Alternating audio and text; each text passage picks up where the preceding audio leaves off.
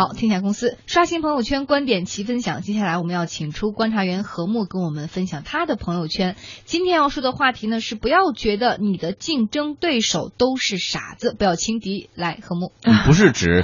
海航、携程是和途牛之间的关系哈？是，就是他指的是初创公司啊，就是在一些这个创始人的中间呢，普遍存在着某种偏见，就是他们总会认为说竞争对手是愚蠢的，或者是没有什么创新新的能力。他们总会看到这些公司当中低效和特别差劲的那些地方，然后就会把它归因于说这些公司的创始人和员工所做的非常愚蠢的决定。但是这种观点确实是真不太可取。事实上呢，这个市场上的公司通常都是依靠聪明人，然后做出明智和合理的决策而存在的。但是这并不意味着他们所做出的所有的决定都一定是正确的吧？虽然从外界看来，其实不同的公司在是不是很聪明上其实不太一样。那在这个时候，我想最好的一个建议就是，当你可以问一下自己，这些企业为什么会这样决策呢？你最好经过假设是他们其实是经过逻辑思考的，而不是因为他们很蠢。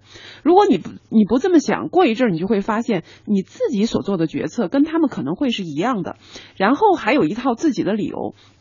相反呢，如果你假定竞争对手是聪明的，并且分析他们这么做的原因，那你可能就会提前发现自己所面临的问题，于是就能设计一个更好的解决方案，而不是简单的去追求和别人的不一样。这要做到这一点其实并不容易，因为这意味着你不能仅仅的只否定他人做的事情，然后假设你比他们更牛，而实际上呢，你得证明说你真的知道怎样做才是更好的。呃，在很多的时候呢，你可能根本不知道如何做到更好，所以我们呃最后思考了一圈，其实会发现说，呃和竞争对手的结果有可能是一样的。当然，假设别人是聪明的，并不意味着他们的每一个决定都是明智的。公司呢，总有各种各样的原因来做出糟糕的决策，但重点在于你并不是从单一一个决策当中学到东西，而是在对造成错误决策的来源和一个公司为什么会做出这样的。决定的分析当中中来有所启发。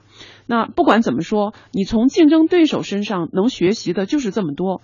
而真正伟大的企业，并不是靠反对现在市面上的这些公司建立起来的。他们之所以伟大，是因为满足了那些之前未被满足的深层需求。这通常就需要各种各样的创新和认知的飞跃。这些是再多的市场分析也得不来的。